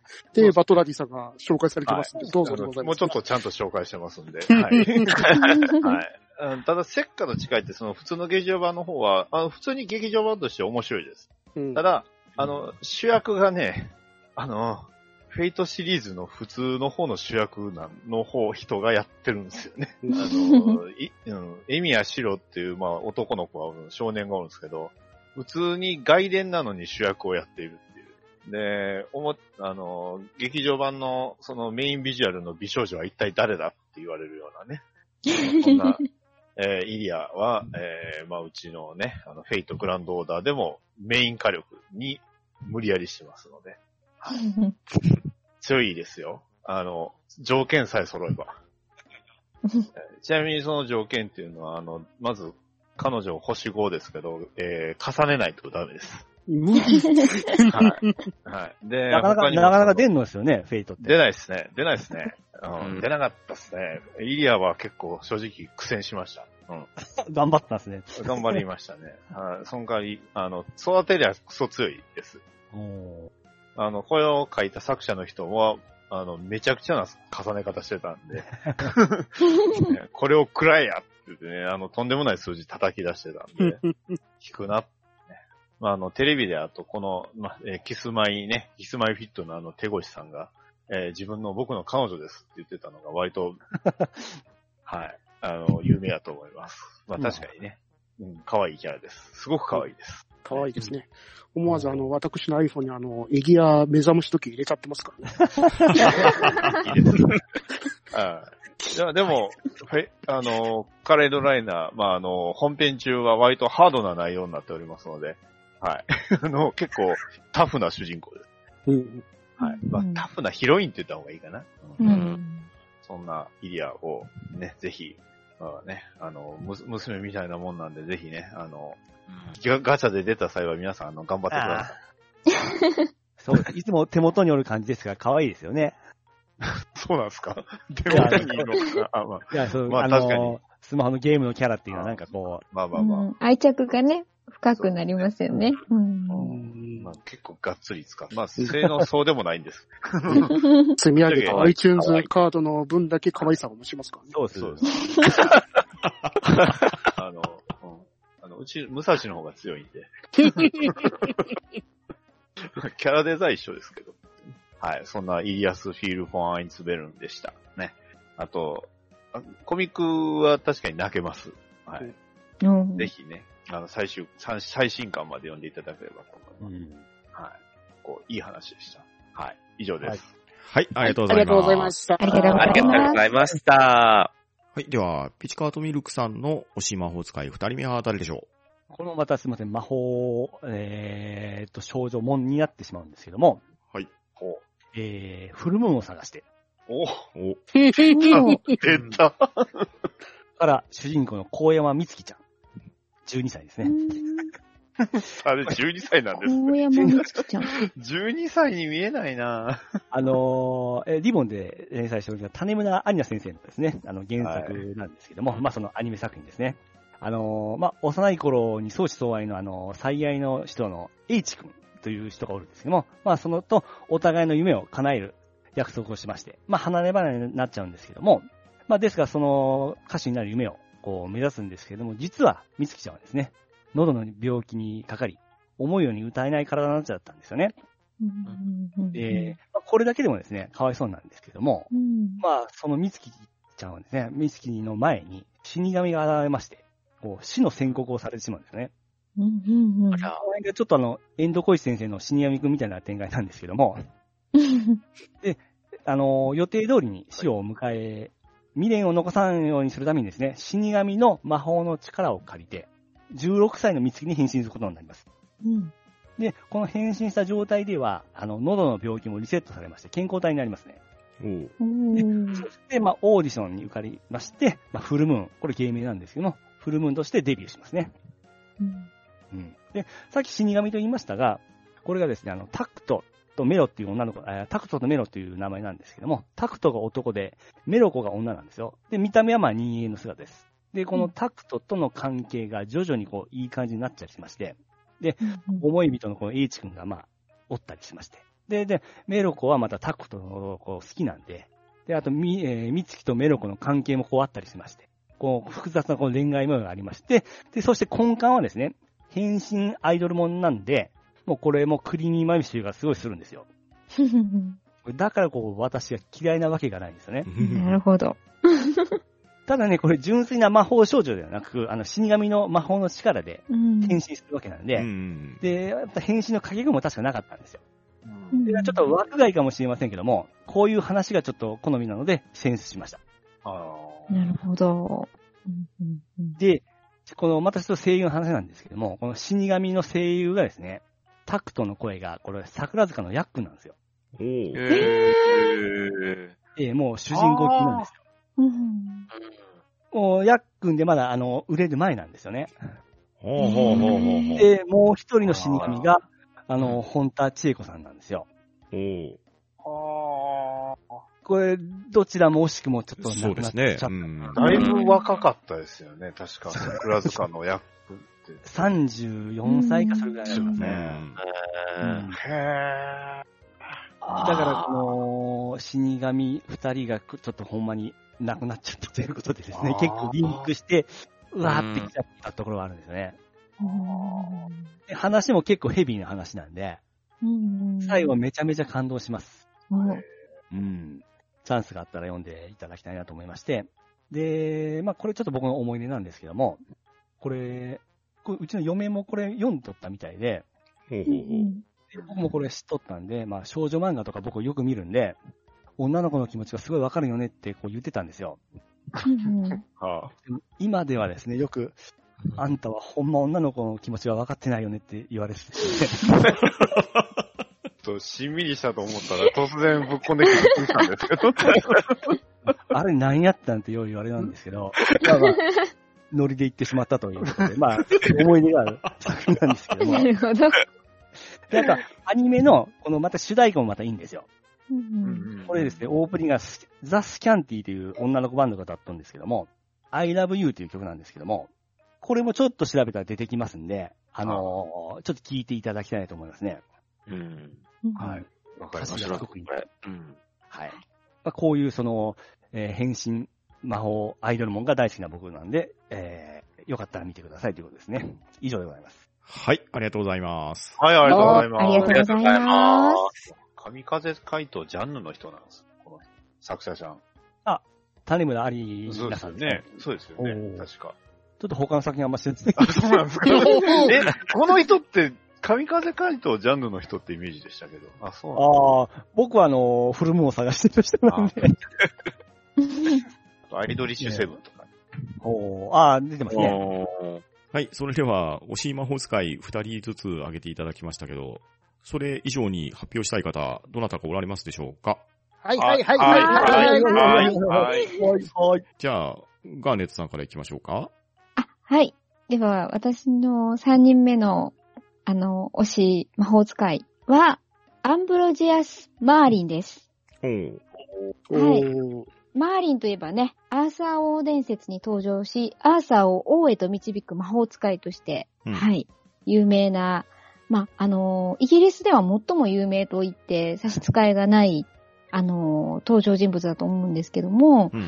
あのーこの方は実在の人物ね、あのー二人をこうミックスして作られた、あのキャラクターというか、あのー魔法使いの登場人物なんですけども、えっ、と、まあ、設定としましては、ムマと人間との間に生まれたとされる、あのーまあ、アジンと言ったらいいのかな？ハーフそうですね。ですね反省霊とかそんなんちゃいます。そうですよね。はい。のキャラクターなんですよ。で、私が多分子供の頃に一番最初に見た、一番最初に見た魔法使いがマーリンなんですよ、まさしく。で、あのー多分もうほんと幼稚園とかぐらいの時に、海外のアニメで、あの、吹き替え版で、アーサー王の、その子供向けのアニメーションみたいなのに、あのー一番最初に紹介しましたガンダルフのね、イメージそのまんまの長い白い髭で、おじいちゃんで杖を持って、なんかこう、三角帽子をかぶってっていうね、キャラクターで登場してたんですね。はい。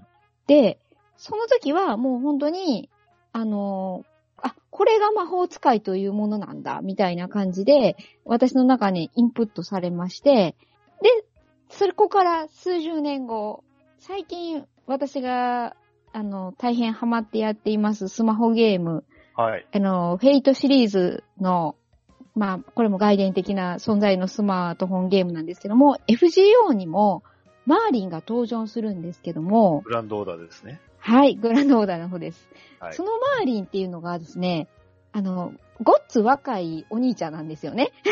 そうですね。若いですね。若く見えますね。はい。で、こう、私の中のマーリン像っていうのが、要は180度あ安定したんですよ、その時点で。ーはいはで、その子供の頃だに見たマーリンっていうのは、もちろん、その、単なる魔法使いっていうイメージでしか見てなかったんですけど、その、今回、数十年後に FGO をやった時に、あ、人とムマノの間に生まれた、こう、キャラクター、人物なんだなってなった時に、なるほど、ムマの血が流れてるっていうことは、年齢的に人間年齢で別にこう考える必要もないし、もっと言えば姿を変えるわけですよね、ムマって。うん。要は、こう相手の好み通りって言ったら変ですけど、ですから、まあどういう姿であってもおかしくないなっていうのが、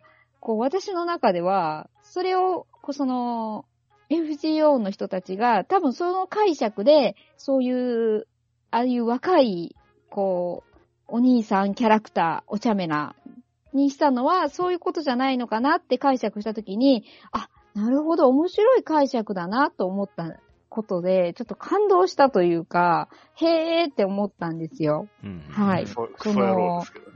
うん、そうですね。ちょっと性格的には難ありというか、だいぶちょっあ、そうと、なんだ。はい、ただただこの、このゲームの環境キャラクターの一人です。はい。まあ、こそうですのこのキャね。ラいるといないとではね、はい、いろいろ変わるんですけども、えー袋で外れたとか言ってすいませんでした。えー超環境キャラ。はい。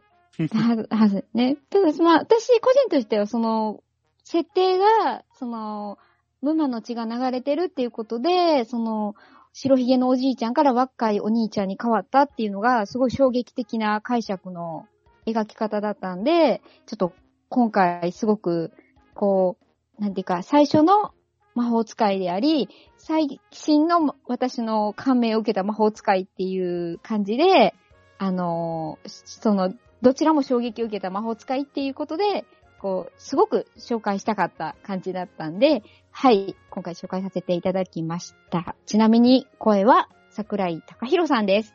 以上です。悪い声。素敵な声ですよ。ねはい。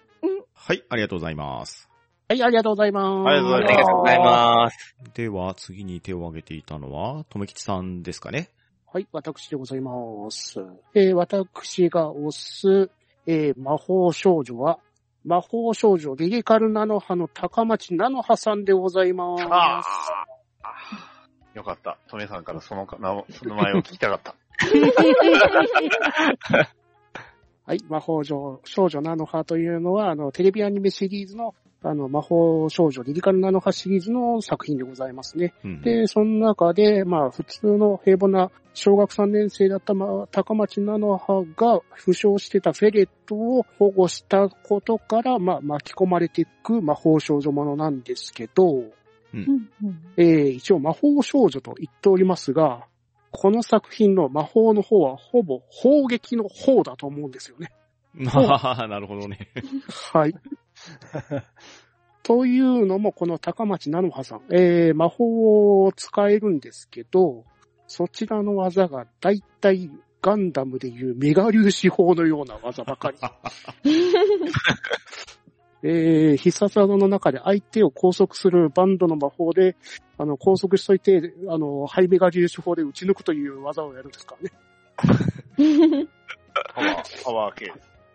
パワー系ですからね。しかも、あの、まあ、すべてガンダムに例えてしまうんですけど、あの、GP03 デンドロビームだったんですよね。はいはいはい。はい。あれ、あのような、あの、あの作品の中でゼロ距離メガビームライフルやりましたよね。ああ、ガーベラはいはいがね、やられましたねガイド。ビーコン、ガード、はい。あれ、そっくりな感じでやるんですね。敵まで至近距離で近づいて、メガ、んあの、ストライクの技を出すわけですね。バトルアニメです。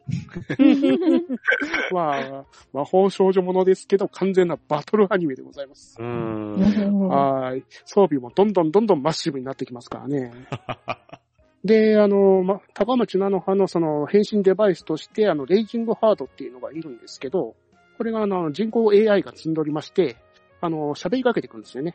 うーん。うんで、すべてあの、英語で喋りかけてくるんですね。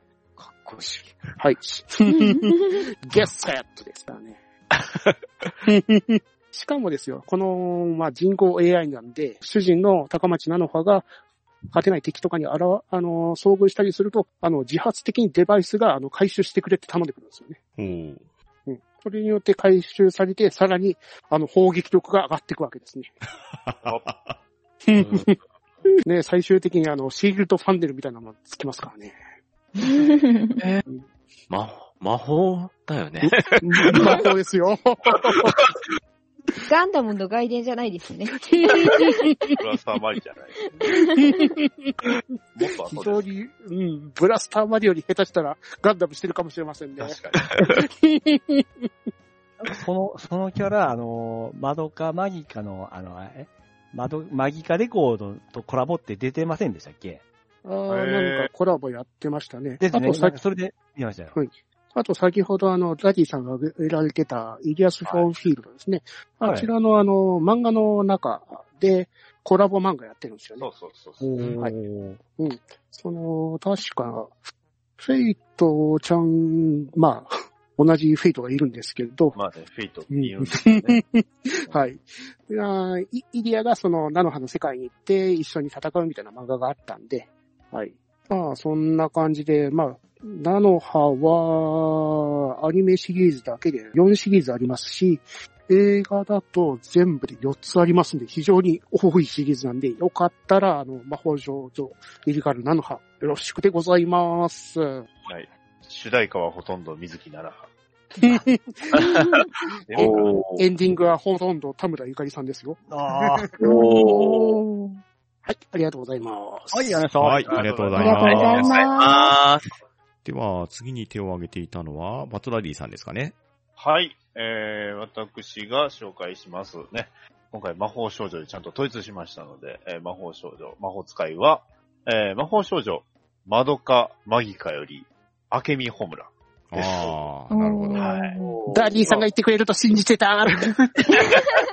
まあ、この話はね、あの、基本的に、えーっと、なんですかね、まあ、絵柄はね、あの、蒼樹うめ先生、あの、のね、あの、原案のキャラクターが、ね、あの、シャフトっていうね、あの、アニメ会社が作ってるアニメで展開していくんですが、まあ、うん。なんていうんですかね、その、序盤のその、序盤のその典型的な魔法少女ものと見せつつも、実は違うっていう、まあ約束ごと約束ごとをこう積み重ねていきながら、まあ最後にあの手のひらを返すっていうのがまあそういう話だったなうんう。ん。えー、まあ魔法少女窓かマイカはそんな話なんですけど、うん。えー、このうん。明美ホムラは、まあもう一人の主人公っていう立ち位置でして、うん。うん。えー、まあ見てくださいとしか言いようがないんですよ。このキャラクターちょっと 紹介すると全部ネタバレなので。ネタバレですからね。はい。ネタバレもネタバレすぎるって。ただ、まあ、一言言えるとすれば、あの、脚本は、うろぶち源ですとしか言いようがないんですけど、あの、ネタバレスケッチ。そうですね。あの、まあ、もともとうろぶち源さんっていうのは、あの、ニトロプラスっていうゲーム会社の、まあ、あの、脚本家でして、ね、うんえー、まあ、作品としては、ファントムであったり、吸血戦記ベドゴニアであったりって言っても分からへんから、フェイトゼロって言うんですけど、わかりやすい。わかりやすく言うと、フェイトゼロのえー脚本家が、まあうん一応全部ですね、あのー全話担当してるんで、えーで、まあ、とにかく、オープニングはね、すごく魔法少女っぽい爽やかな曲なんですよ。うん。うんでも、エンディングがカラフィラのね、えー曲ですごいおどろおどろしい。うんですね。しかも、あでそこしかものシーンが展開するまでうん流れてなかったですもんね、あれ。そうなんですよね。あの、とある3話かなとある3話で、えーまあその内容がガラッと変わったというか、あれおかしいぞって思うようなね、展開がありまして、うん。まあとにかく作品としては、まあ、もっと、一応内容としては平凡な主人公が最終的には救世主になるっていう話ではあるんですよ。うんう。ん。だからまあ、うんある意味そのヒーロー、王道の成長物語っていう意味では王道なんですが、ただ、最終的に成長してしまった先は、先まで行ってしまってるっていう話なので、うん。うん、それはすごく手のひらを返すというか、まあ、あの、ひっくり返したなっていう、えー部分ではありますし、まあ、ちなみに、明美ホムラを、えー今回話しようと思ったきっかけは、彼女の使う魔法は、えっ、と、時間を止める魔法なんです。うん。おーで、他になんか魔法使えるのかっていうと、実は使えないんですよ。うん言ってしまえば魔法の弾を出すことはできないし、ね、うんあの、急に空中にマスケットの銃を出したり、剣を出したりとか、そういう魔法の攻撃はできないんですよ。うん。うんでも、魔女っていう存在と戦わなきゃいけない。うん。じゃあ何使うかっていうと、まあ、この辺、うろぶち剣ですよね。あの、銃です。うん。爆弾です。ねえー中にはミサイルだって使います。うんね。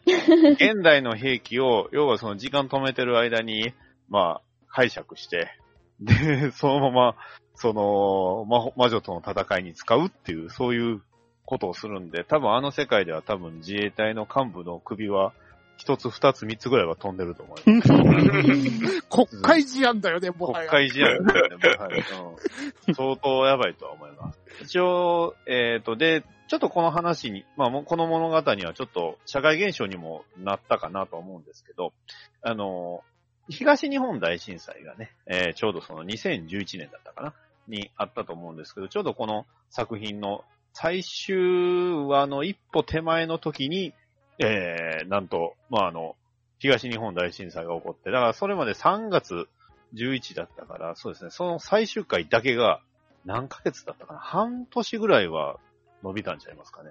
そうでしたね。うん3月にやる予定が6月か7月だったそうですね。だいぶ、そううんだいぶ、7月、そう、そんまで、まあ、なったんですけど、ただその最終話の前の話がめちゃくちゃ重要な話で、うん。え ーそのそのままその、なんですか、その完全に生殺しみたいな状態になって、まあびっくりしましたね。うん。えータイムリーに見てたんですか？あ、はい、僕はこれはタイムリーでした。ああ、それはたまらんですねショッ。クでしたよ。うん でも、一応その、最終回の、確かせ、前の週に、えー、あの、10話、あの、まとめて一挙放送みたいなのをやってくれてたんで、でう、ん最後に打ち切りせずに、まあ最後の11話、12話を、あの、2話一気に放送したんですよね。うん。やってましたね。うんうんあれが、だ、もう感動しましたね。うんうーん。その感動のせいで、割と劇場版がちょっと、えってなりましたけど。うん。まあただ、あ、そうなんだ。うん。ただ、でもね、この、今回紹介した明美穂村の視点で話すると、うんうんテレビ版の最終回ってバッドエンドなんですよ。うん。だから、明美穂村の行動は間違ってないんですよ。うん。でも、うん見てる人にとっては、うそんってなるし、うん。ね、脚本家の名前をね、言うて、うろぶちって言って怒るのも、まあ、まし間違いないかなと思います。うん。うん最終回はそれだけ結構、あの、劇場版か、劇場版は結構、びっくりしますんで。うんですね。私は映画館で万歳したんですけどね。うん、僕も笑いましたけどねややったやったやりやがったって。やったブロブチ大好きと思ってましたからね。そうそう、これこれ、えーみたいなね。ええ明美ホムラの視点で言うと、テレビ版はバッドエンドなんですよ、あれうんは。納得いかないんですよ。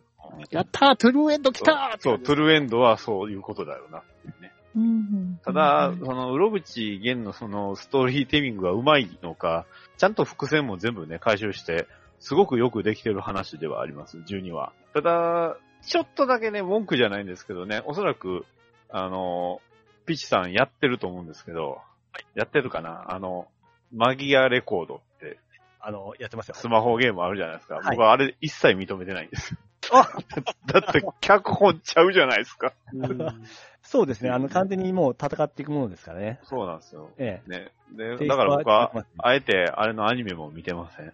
そうですねあうんまあでも本当に、キャラクターデザインがね、あの、可愛いだけに、まあ3話でびっくりしましたね。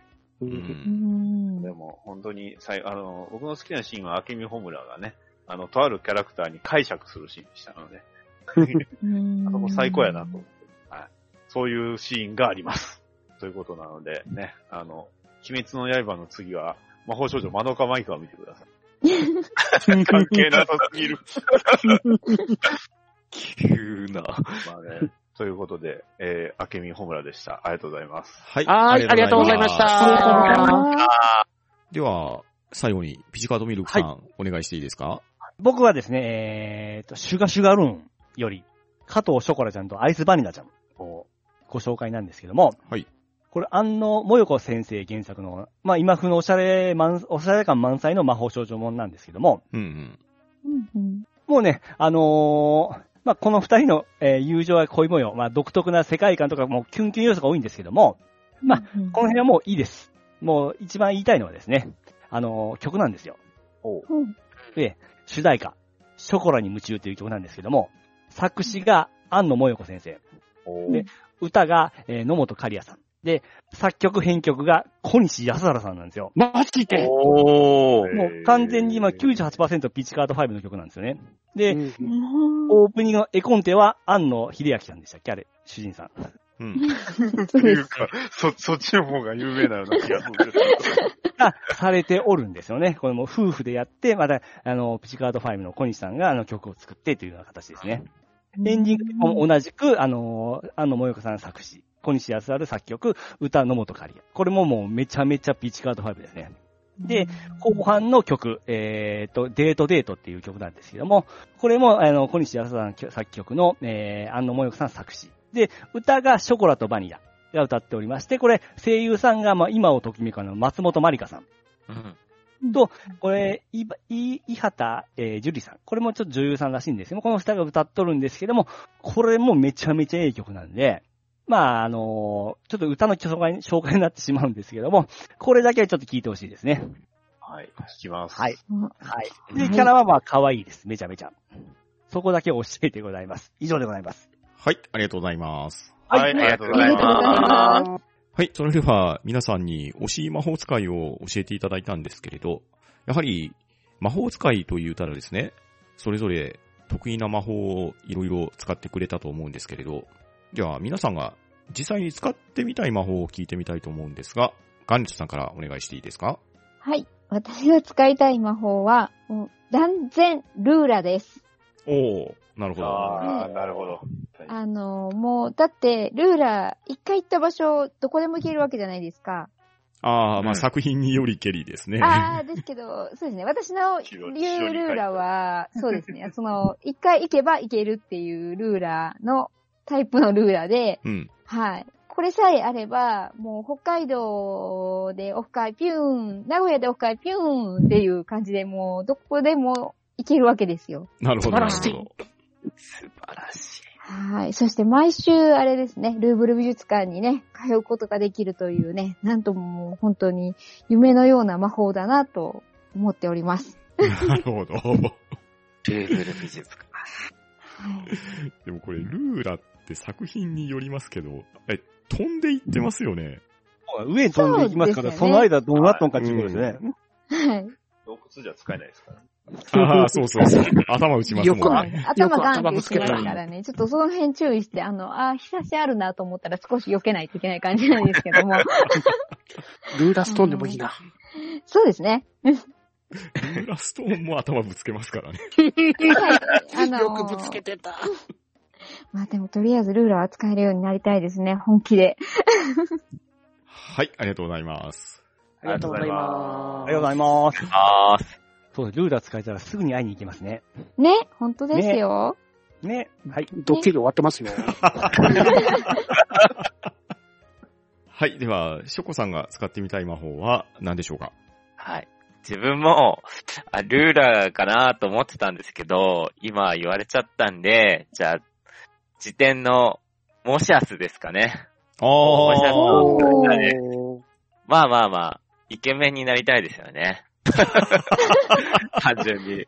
おーモシャスって、一応見た人じゃないと、なれないと思うんですよ。うんうん。はいはいはいはい。確かそうだったと思いますね。ですよね。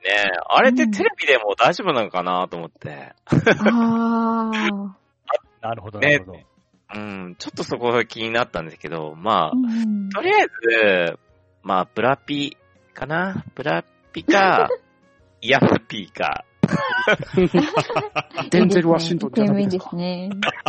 ですね。いいいですね。変身、変身もいいですね。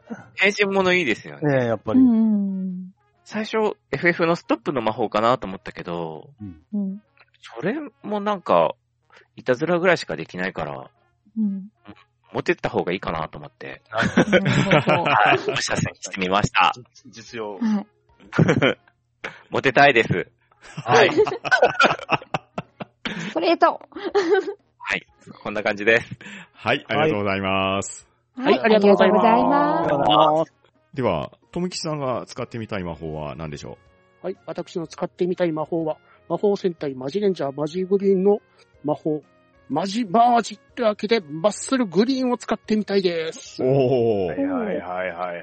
あそうですねね。はい。どんな魔法なんですか？はい。こちらの魔法を唱えると、ムキムキのマッチョマンに変身できるんですね。うんおー。みんなはい変身願望ありますね。ですね、今。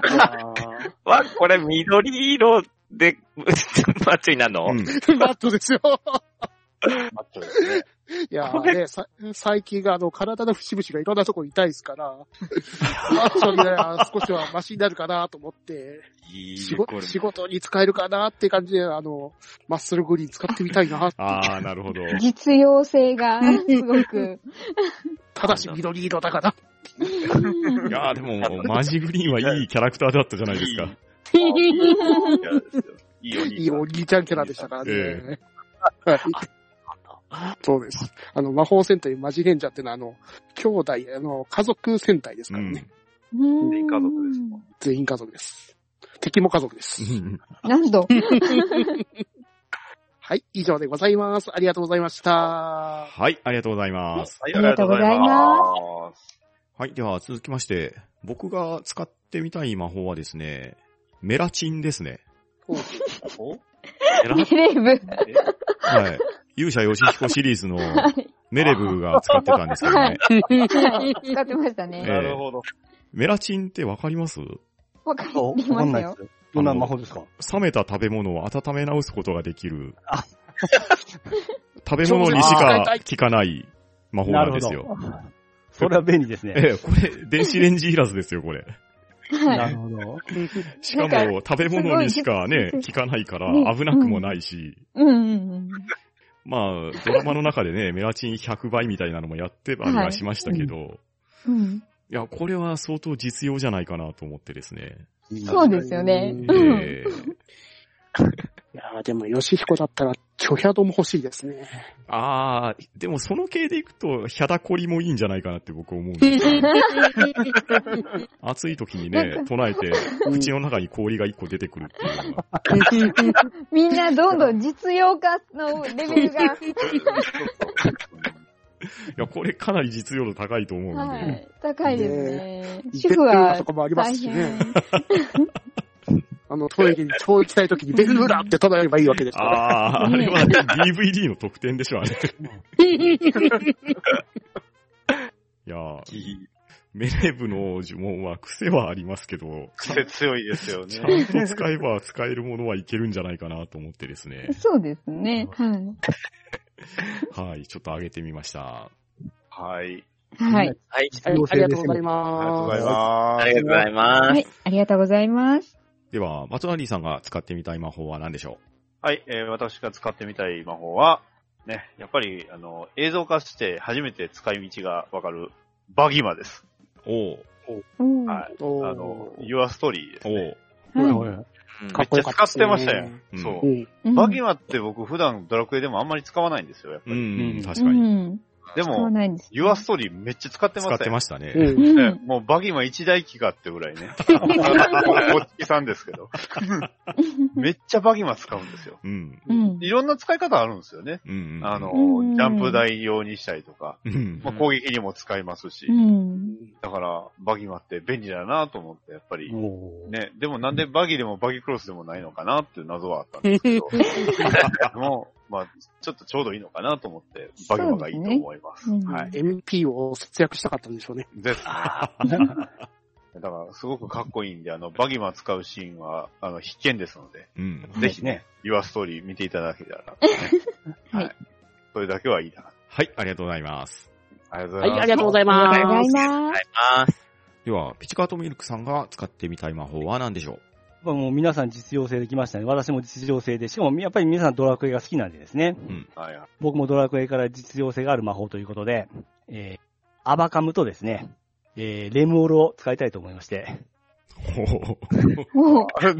アバカムに実用性っていうと、は犯罪の匂いするんですけど。そうですね。か鍵を開けまして、透明になって入るというですね。あの、それだけの魔そこ法なんですけそこに入るんそれはかっこいい。これを使えれば大体何でもできるかなというところでですね。大体犯罪集しかしないよ。犯罪集しかしないんですけど。そう。あ、そうですか？それ気のせいじゃないですかね。そういう、そういう心があるからじゃないですかね。清い心で透明になるってどういうことだよ。どうなんでしょうね。えーっと、あとまあロースとか。時点でですね、あの、のび太の魔界大冒険からですね、あの、のび太のチンからほいですね。え、これを使わさせていただきまして、横島いう魔法を、まあ、実用性で使っていきたいなと思っております。実用なのかな？強度って。もう手を汚さずにですね、目の保養ができるということで。以上でございます。はい、ありがとうございます。ありがとうございます。ありがとうございますありがとうございます。これは、風の術に続いて。神風は派手、派手すぎなんですよ。あれは忍、忍術ですかね。これは魔法ですから。はい。はい。忍者界で出たし。はい、それでは今回は魔法使いについてのお話をしてきたんですけれど、いやー、魔法使い幅広いですね。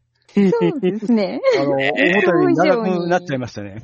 うん全部魔法少女になってしまったね、やっぱり。いやいや、世に言うね、大魔法使いから魔法少女まで幅広く皆さん魔法使いだったっていうのが再認識できたんじゃないかと思います。はい。また、リスナーの皆様も惜しい魔法使いや使ってみたい魔法がありましたら、ハッシュタグハンバナでつぶやいていただけるとありがたいです。そして、今回、ゲストに来ていただきました、ピチカートミルクさんに番組の感想なんぞを聞いてみたいんですが、いかがだったでしょうか？もう数年ぶりにあの、呼んでいただきましてありがとうございます。もう、呼ばれないかと思ってたんですけども、まあ、今回、えーえーもう、皆さん詳しい話を聞かせていただきましてですね、あの、とても勉強になりました。で、いつも聞いとる雰囲気に入れたんでですね、なんかすごく楽しかったでございます。で、まあ、いろいろありましたけども、いろいろありましたけども、え、楽しかったです。また、呼んでいただけないと思っておりますんで、よろしくお願いします。えーこのセリフの内容につきましては、いやさが今日の方を聞いていただけるとわかるかと思いますので、ぜひそちらも聞いてみてください。よろしくお願いしまよろしす。くお願いしよろしくお願ます。いします。よろしくお願いします。そして合わせてですが、ピチカートミルクさんより番組の宣伝なんぞをお願いしてもよろしいでしょうか？二つ参加させていただいておりましてですね、DJ ケンタンスの DQ10 ドアチャッカレディオ、えー、こちらの方に、最近はたまに参加させてもらっておりますんで、えーそこであの、お話をしておりますのでよろしくお願いします。で、あとは、あの、いやさが今日という番組で、えー、すごく心優しい兄さんとですね、えー、やっておりますんで、ものすごいいい兄さんとやっておりますんで、こちらも聞いてください。はい。DJ ケンタロスのドアチャッカレディオ、いやさが今日、ともにね、我々も毎回楽しみに聞いておりますので、リスナーの皆さんもぜひよろしくお願いしたいと思います。お願いします。いきます。お願いします。お願いします。よろしくお願いします。は、んと、ん？だ？な、し、今のはメラゾーマではない。メラだ。